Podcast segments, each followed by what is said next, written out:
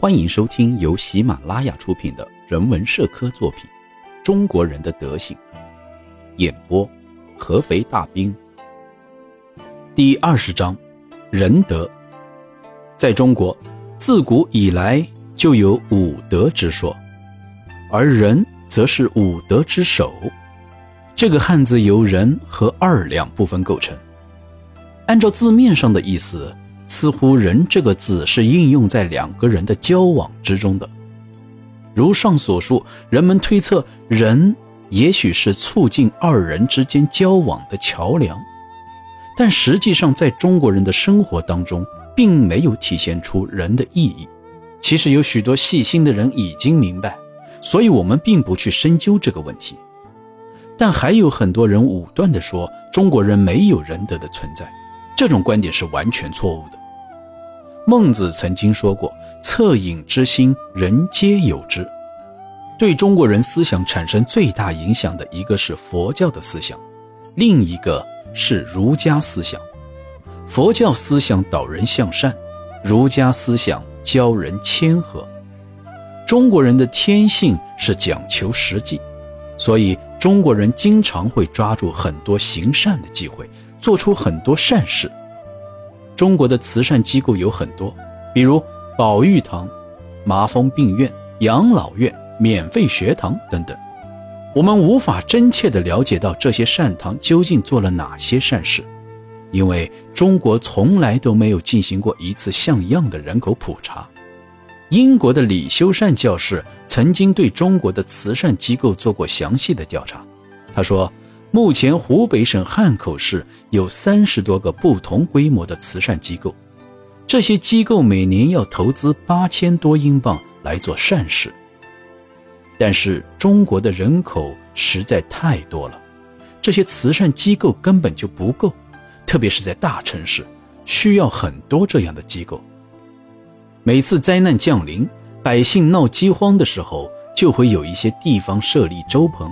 为百姓施粥赠衣，不光是官府，很多百姓中的富贵人家也会做这样的善举。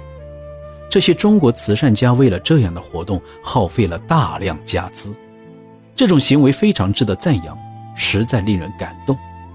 当然，有些地方是迫不得已才做出这样的善举的，因为只有最大程度的安抚慌乱的灾民，他们才不会采取过激的行为。做出类似抢粮、偷窃这样的事情。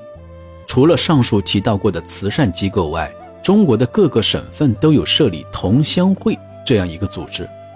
这个组织的目的是照顾远离家乡的人们，主要是帮助一些背井离乡的人回到家乡，或是将客死异乡人的尸体运回家乡安葬。这个组织带有一定的保障性质。中国人也觉得设立这种保障性质机构非常好。中国导人向善的书籍非常多，这些书籍都教导着人们要对自己所行的善事和恶事负责，不管是善事还是恶事，都要大胆地说出来，因为中国人认为这些事情到了人死后都会记载在阴间的生死簿上，他生前的所作所为会报应到他来世的人生中。中国人执着地为了来世而努力修行着，因为他们认为来世是今生的扩展与延伸。就像之前章节里所讲的，中国人非常讲究实际，所以他们不断行善积德，目的就是为了来世能够得到好报。当然，带着明确动机来做善事，往往会带来意想不到的后果。下面的例子正好可以说明这一点。一八八九年四月，杭州的地方官为了救济遭受水灾的灾民，试图在茶馆的茶水中增收一些税收。这种行为对于这些杭州古城的人来说，就像是一七七三年波士顿人征收茶叶税一样，并不是什么善举。这些官员还发布一些公告，试图诱导民众：倘若行善，必有好报。官府希望用这种方式来获得民众们的支持，结果城中的百姓和茶馆商人联合起来，集体抵制这种强加在他们身上的善行。全城人同仇敌忾、抵制好报的情况，在中国实在是十分少见。在中国人的慈善行为中，有几种是非常常见的，比如说将野外的弃尸埋葬，帮穷人家去世的人买棺木，买一些鸟和鱼来放生，为穷人免费种疫苗，免费送人一些劝人做善事的书籍，免费赠送给病人膏药等等。但是在我看来，真正出于善意而做的善举却是少之又少。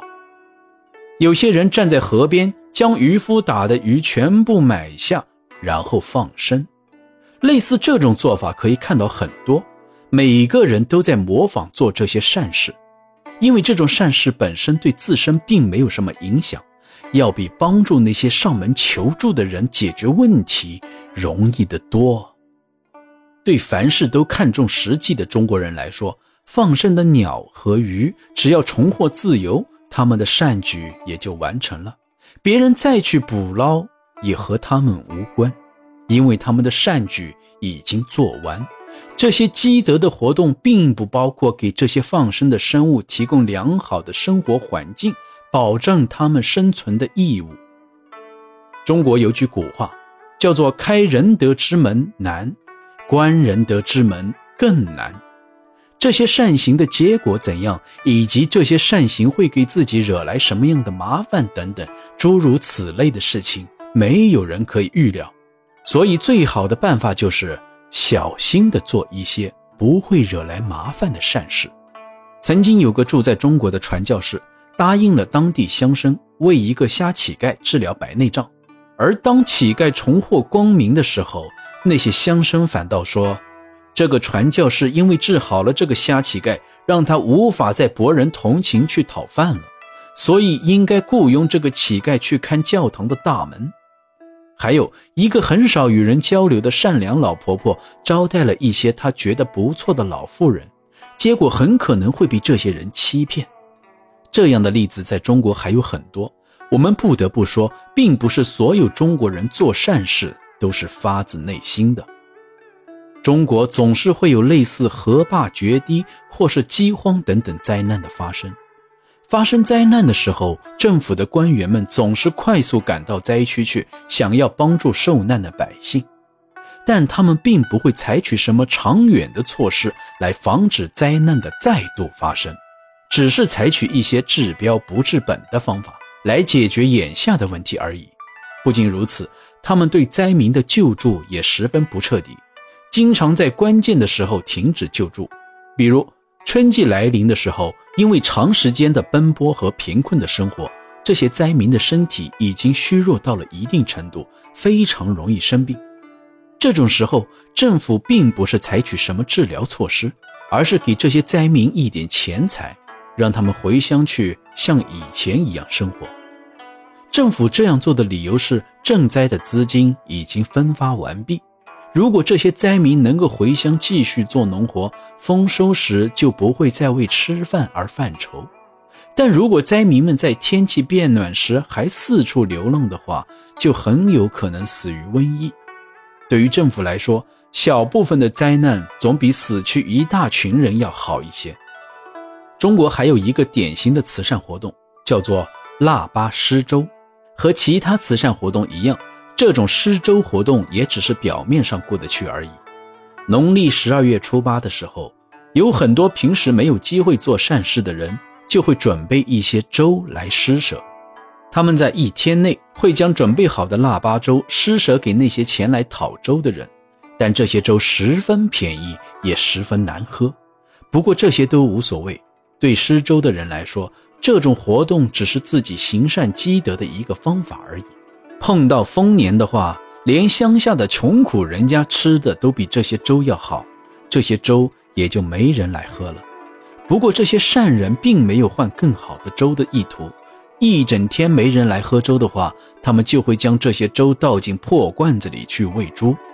对这些善人来说，不管有没有人来吃，自己也做完善事了，足以证明。他是个仁德宽厚的人。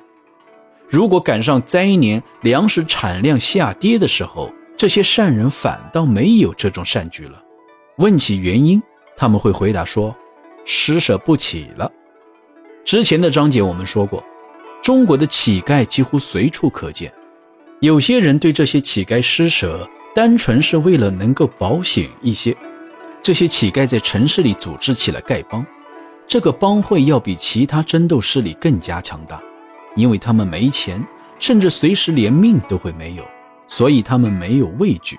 如果一个乞丐像日内瓦仲裁人一样带有应有的情分，总是向一个店主乞讨，而店主没有施舍的话，这个店主就将面临一大群灾民和乞丐的骚扰，而乞丐们也会不断提高自己的要求。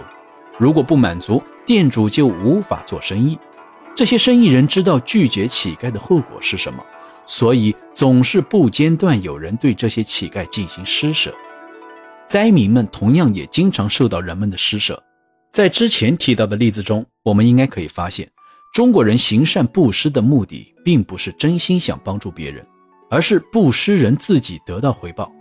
这些行善的人所做的事，只是为了将来能过得更好些而已。谈到中国人慈善活动的缺陷时，我们也不得不注意，不管事情多么紧急，不管有多大的灾难。都要受到日渐衰落的中国政府的盘剥和压榨，这些盘剥的部门都有着周密的计划，所以这些私吞灾款的证据很难被找到。即使情况十分危急，比如大规模的饥荒，这些政府部门也会无视受苦难的百姓，将赈灾的钱财收入自己的钱袋中，而人们的注意力都被灾情和灾民所吸引。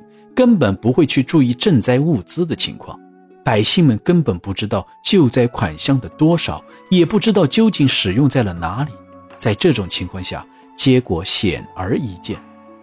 中国人对西方文明的了解基本上都是坏的方面，好的方面了解的非常少。对中国人来说，基督教中的慈善机构遍布整个世界是件非常了不起的事情。也许很多中国人都会猜测。这些慈善机构背后的目的是什么？也许中国人最终会注意到，“人”字并不像其他表示情感的字一样用“心”来做偏旁，它既没有竖心旁，又没有心字底，所以中国人的仁德并不是发自内心的。